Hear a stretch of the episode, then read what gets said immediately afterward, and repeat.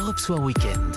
Wendy Bouchard, dans l'ombre des grands chefs. Côté cuisine, on vous retrouve comme chaque samedi sur Europe 1 Pierre Herbulot. Recette de turbo à la poire. Ce soir, on vous écoute. Merci d'être rassemblés ici en ce jour pour célébrer le mariage de la poire et du turbo. Bonsoir Olivier Barbarin. Bonsoir à tous. C'est vous le maître de cérémonie ce soir Voilà, oui, tout à fait. On va travailler la, la poire de nos jardins, du jardin du château d'Audrieux, avec euh, le turbo de, de Port-en-Bessin et le jus de pomme de, du CI euh, Sainte-Marguerite qui est juste à côté de chez nous. Voilà, tout est très euh, local. Alors, par quoi on commence Alors, on va commencer par euh, faire chauffer un petit peu de jus de pomme Dans une casserole dans, une, dans un sautoir.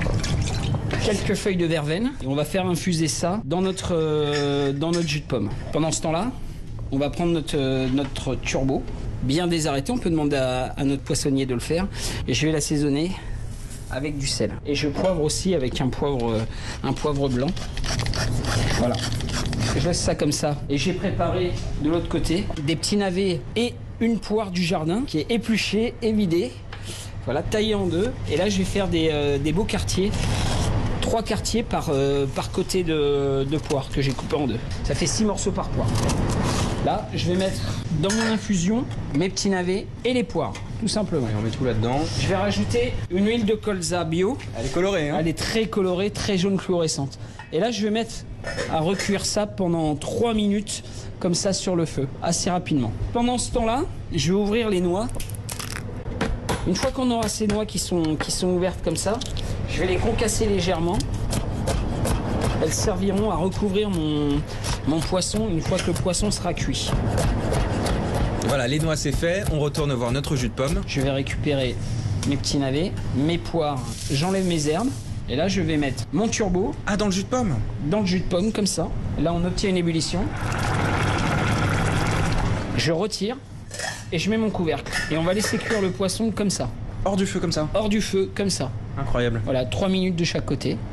Et ce sera terminé. Juste avant de dresser, on va faire la sauce. J'avais peur qu'il n'y ait pas de crème, parce qu'on est en Normandie, et là je Et vous là, vois avec une voilà. magnifique cuillère. Et là, on a mis une belle quenelle de crème. Donc la crème dans le jus de pomme de cuisson. On va les faire bouillir juste un petit peu pour bien éliminer la crème. Je vais la transférer dans une casserole pour pouvoir la mixer. Et on va dresser pour manger.